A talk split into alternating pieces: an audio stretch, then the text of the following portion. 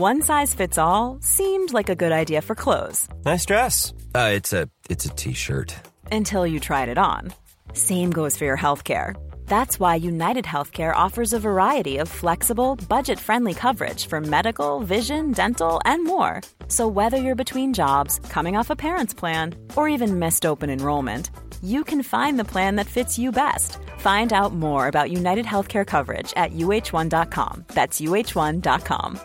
I'm Sandra, and I'm just the professional your small business was looking for. But you didn't hire me because you didn't use LinkedIn jobs. LinkedIn has professionals you can't find anywhere else, including those who aren't actively looking for a new job but might be open to the perfect role, like me. In a given month, over 70% of LinkedIn users don't visit other leading job sites. So if you're not looking on LinkedIn, you'll miss out on great candidates like Sandra. Start hiring professionals like a professional. Post your free job on linkedin.com/achieve slash achieve today.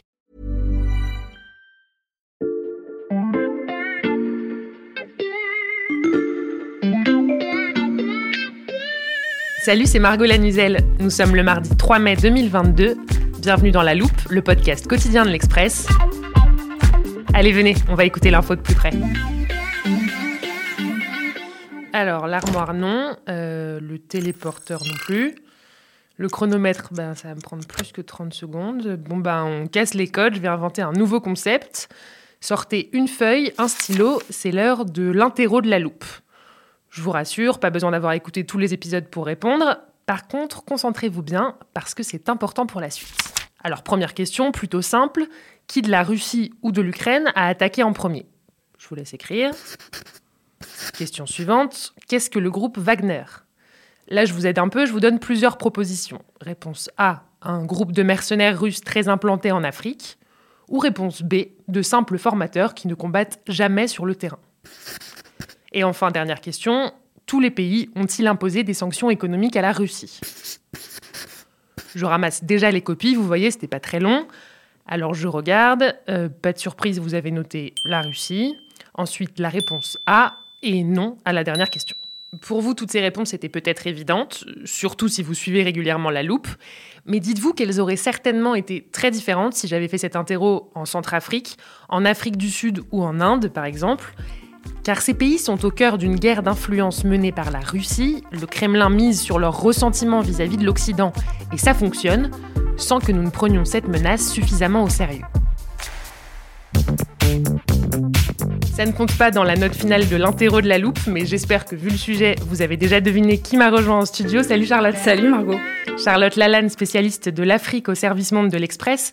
Dans un épisode précédent, tu nous as déjà expliqué comment la Russie prenait pied sur le continent, avec notamment l'appui du groupe de mercenaires Wagner. Depuis le début de la guerre en Ukraine, l'influence de la Russie n'a pas diminué, bien au contraire. Et ça, ça se voit notamment sur Twitter. Oui, alors ça ne se voit peut-être pas sur ton fil Twitter, Margot, euh, ni sur le mien.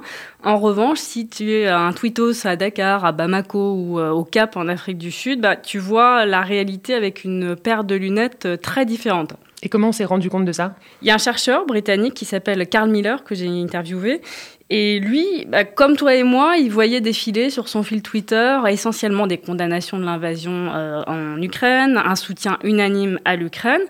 Mais bon, il a eu un pressentiment, il s'est dit qu'il y avait peut-être quelque chose qui clochait, ou en tout cas un phénomène qui passait inaperçu. Alors, bah, il a décidé de euh, faire une recherche sur Twitter pour identifier les messages pro-russes. Et là, euh, deux hashtags en particulier sont sortis du lot. Le hashtag I stand with Russia, donc je suis avec la Russie, et le hashtag I stand with Putin, je suis avec Poutine, qui euh, montait dans les tendances euh, Twitter.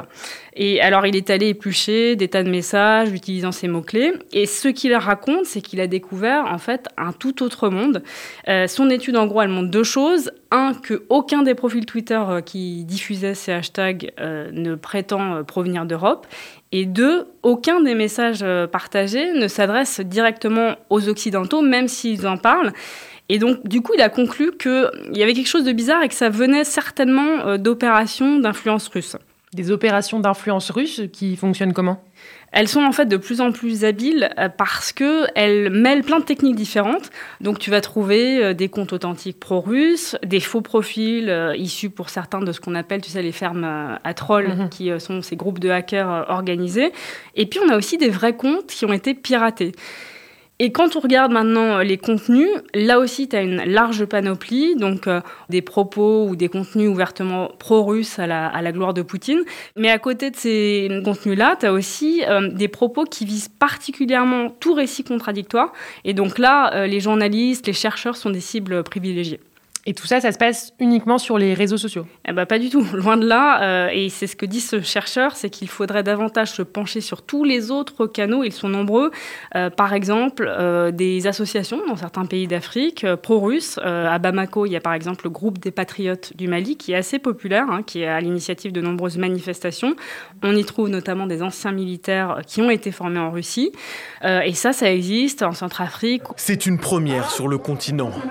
Une centaine de Centrafricains manifestent leur soutien à l'invasion russe en Ukraine depuis Bangui. La Russie est en train de traverser un moment difficile nous sommes obligés de lui apporter un soutien moral. Et ça passe aussi par les médias. Donc là, tu as deux possibilités. Euh, soit euh, infiltrer ou financer des médias locaux. C'est l'exemple de la radio Lengo Songo euh, en Centrafrique. On en parlait dans l'épisode précédent sur Wagner.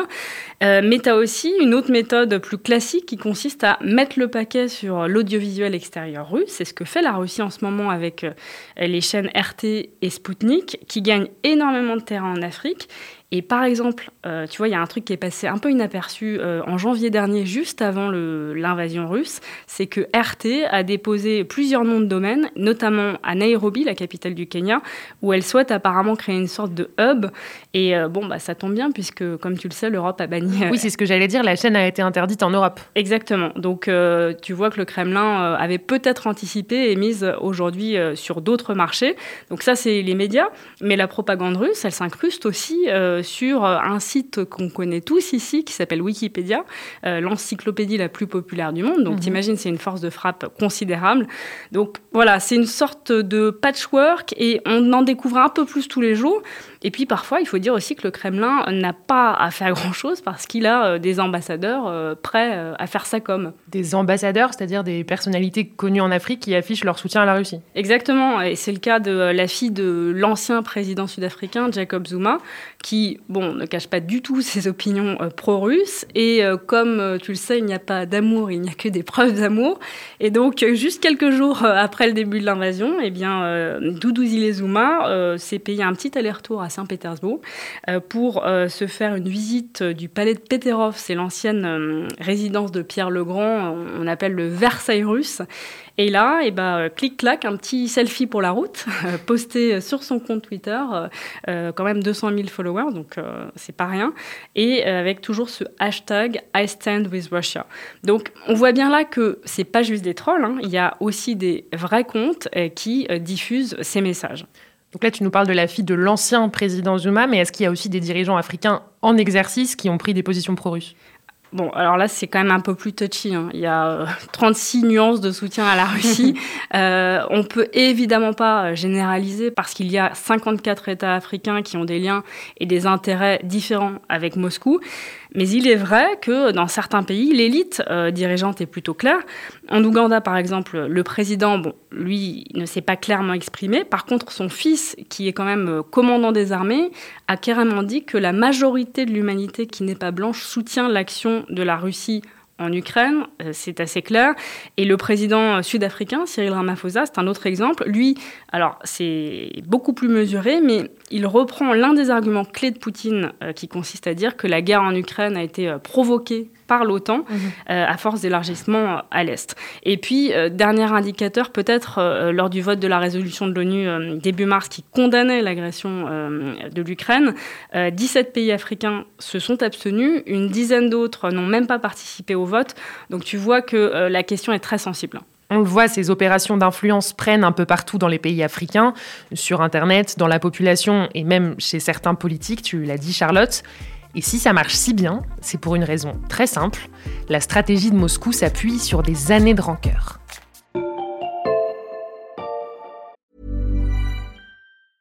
Hiring for your small business? If you're not looking for professionals on LinkedIn, you're looking in the wrong place. That's like looking for your car keys in a fish tank. LinkedIn helps you hire professionals you can't find anywhere else, even those who aren't actively searching for a new job but might be open to the perfect role. In a given month, over 70% of LinkedIn users don't even visit other leading job sites. So start looking in the right place. With LinkedIn, you can hire professionals like a professional. Post your free job on linkedin.com/achieve slash achieve today.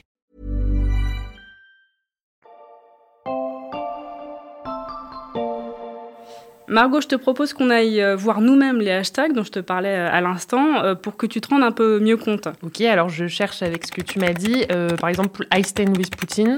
Tiens, bah, tu vois, euh, ceux-là, on en voit quelques-uns là qui passent. Euh, un qui fait référence à l'intervention américaine en Irak, un autre euh, à la Libye aussi, tu vois. Il y en a même un où il y a écrit euh, La Russie n'a jamais eu d'esclaves noirs, la Russie n'a jamais colonisé l'Afrique. Oui, ce qui revient en fait beaucoup hein, dans les messages analysés par le chercheur dont je te parlais euh, tout à l'heure, c'est effectivement des commentaires un peu comme celui-ci, euh, mais aussi qui dénoncent donc le néocolonialisme des Occidentaux, l'hypocrisie des Américains et des Européens, les doubles standards ou l'expression deux poids deux mesures qui revient souvent, avec énormément de comparaisons euh, entre euh, ce qui se passe en Ukraine et l'invasion euh, en Irak. Le message en gros à destination des Occidentaux, c'est arrêtez de nous donner des leçons de démocratie. Et puis d'abord, cette guerre, ce n'est pas la nôtre, donc ne nous demandez pas de prendre position. Et il y a d'ailleurs un proverbe africain qui dit quand les éléphants se battent, ce sont les fourmis qui meurent. Euh, tout ça pour dire qu'en fait, pour beaucoup d'États africains, c'est une guerre entre géants et euh, il n'y a pas grand-chose à gagner à trop s'en mêler. C'est ce que m'expliquait d'ailleurs un économiste à ce sujet que, que j'ai interviewé. C'est passionnant. hein. On peut essayer de l'appeler? Ouais, bien sûr. Bah, il s'appelle euh, Carlos Lopez. Il est professeur au Cap en Afrique du Sud. Tiens, je te, je te donne son numéro. Bon, bah on l'appelle. Allô, Bonjour Carlos Lopez. Enchanté. Je suis avec Charlotte Lalanne qui m'a parlé des doubles standards euh, européens qui sont dénoncés dans certains pays africains et sur lesquels prospère la propagande russe. Elle m'a dit que vous pourriez me donner des exemples. Oui, les pays africains sont assez sensibles au fait que dans la scène internationale, il y a eu un certain nombre de développements auparavant qui montrent que des violations de la souveraineté d'un pays n'est pas vraiment un précédent qui se passe en Ukraine, mais plutôt une tendance que les grandes puissances utilisent de temps à autre.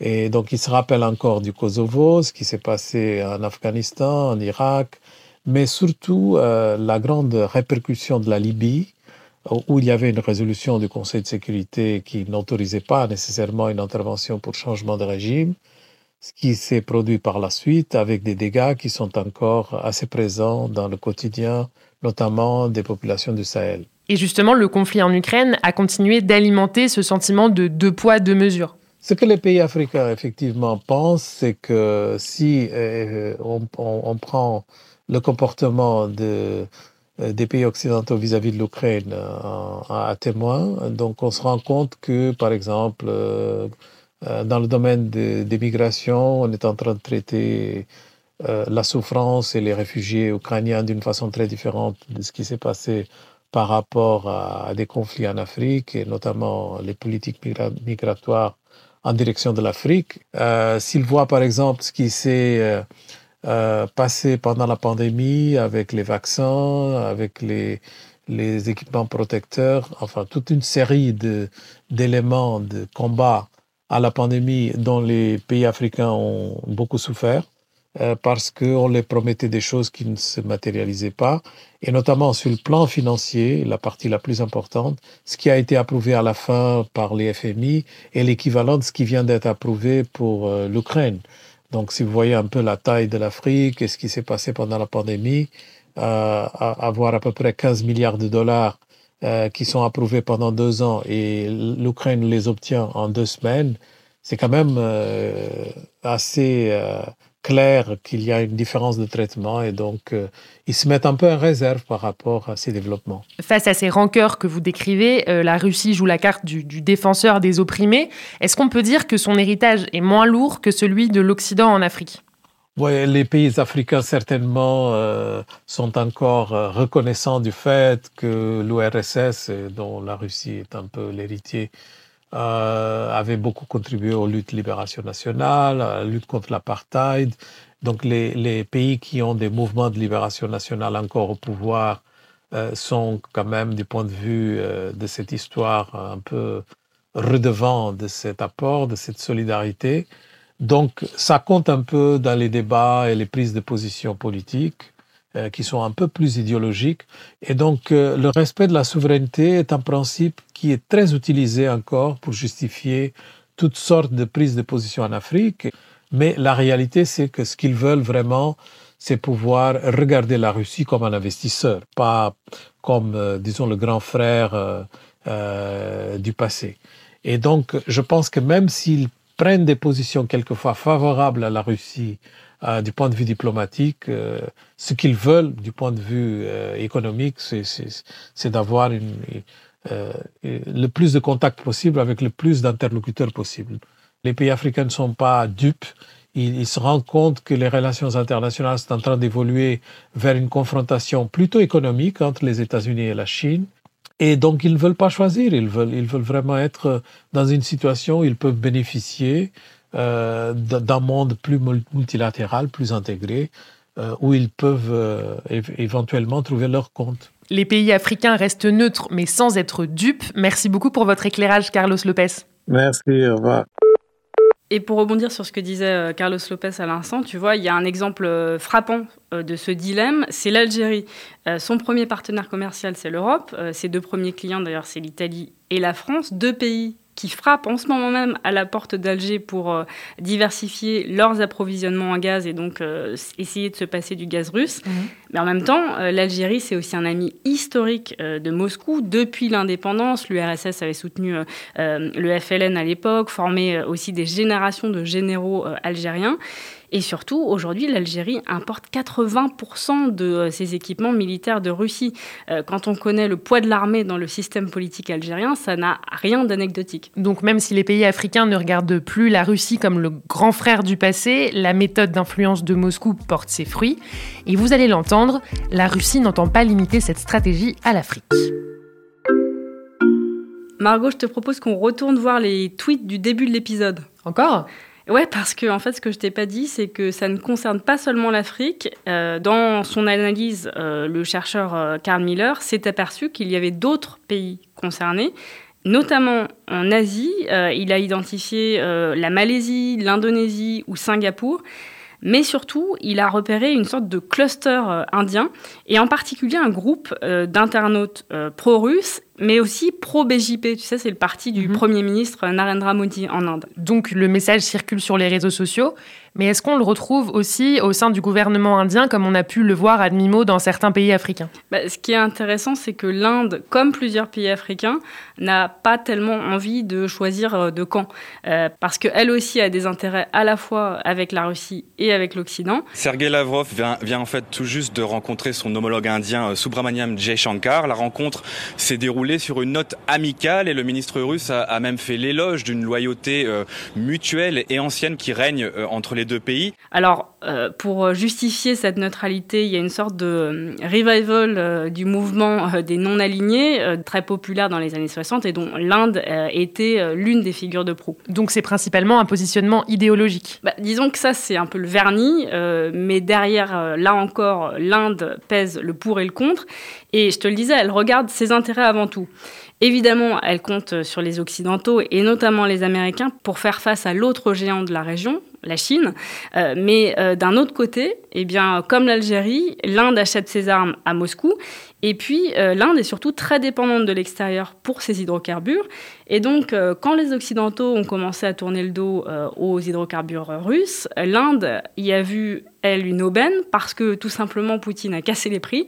Donc on voit là euh, vraiment comment cette guerre en fait est en train de bouleverser en quelque sorte l'ordre mondial parce que pendant que tout un tas de pays occidentaux essayent petit à petit de couper les ponts, de s'affranchir de la dépendance aux produits russes et d'isoler Moscou aussi, et eh ben en même temps il y a un mouvement parallèle, euh, une série d'autres pays qui eux au contraire se branchent à vitesse grand V sur la Russie et on peut imaginer que l'alliance entre les BRICS, tu sais ce groupe euh, qui comprend le Brésil, euh, la Russie, l'Inde, la Chine et l'Afrique du Sud, eh bien que ce groupe va se renforcer et que d'autres pays pourraient à l'avenir s'y greffer. Donc on est parti des pays africains, on a parlé de l'Inde et d'autres pays d'Asie.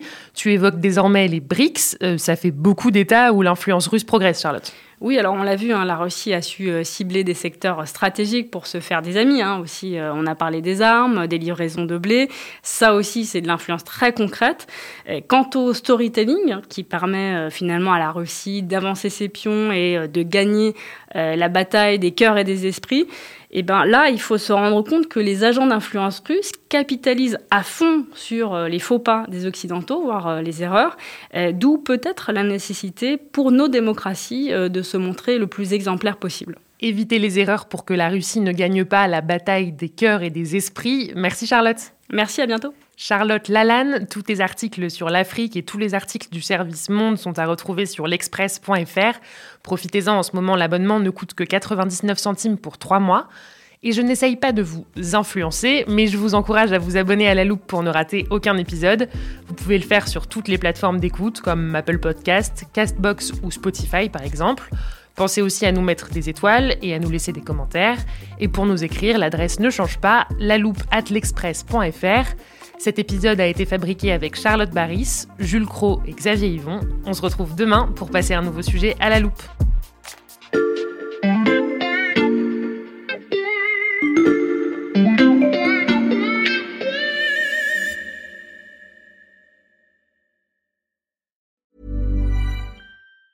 Even on a budget, quality is non-negotiable. That's why Quince is the place to score high-end essentials at 50 to 80% less than similar brands. Get your hands on buttery soft cashmere sweaters from just 60 bucks, Italian leather jackets, and so much more. And the best part about Quince, they exclusively partner with factories committed to safe, ethical, and responsible manufacturing. Elevate your style without the elevated price tag with Quince. Go to quince.com slash upgrade for free shipping and 365-day returns.